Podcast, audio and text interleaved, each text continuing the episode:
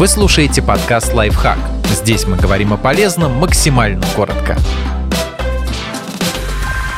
Пять признаков нездоровой атмосферы на работе. Токсичный коллектив способен испортить не только карьеру, но и жизнь коллег принято обсуждать за спиной. Разумеется, если за спиной звучат в основном похвалы или обсуждения, как человека порадовать или помочь ему, то это прекрасный коллектив. Но в реальности гораздо чаще сотрудники перемывают друг другу кости, выискивают недостатки и передают сплетни по методу испорченного телефона. В итоге офис или заводской цех превращается в поле битвы.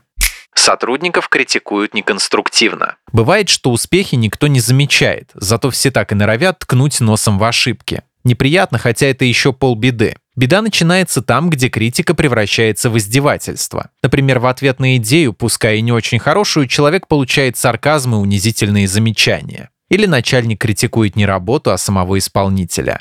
Коллеги позволяют себе жесткие шутки.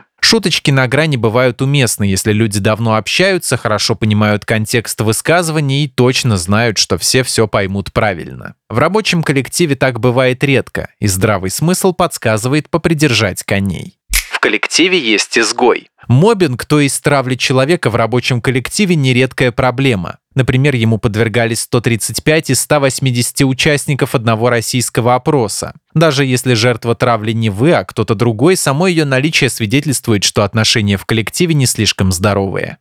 Начальство способствует нездоровой конкуренции. Есть такие учреждения, где поощряют и карают исключительно по решению руководства. А потому коллектив значительную часть времени тратит не на работу, а на интриги и поиск возможностей, как потопить ближнего своего и на его фоне возвыситься.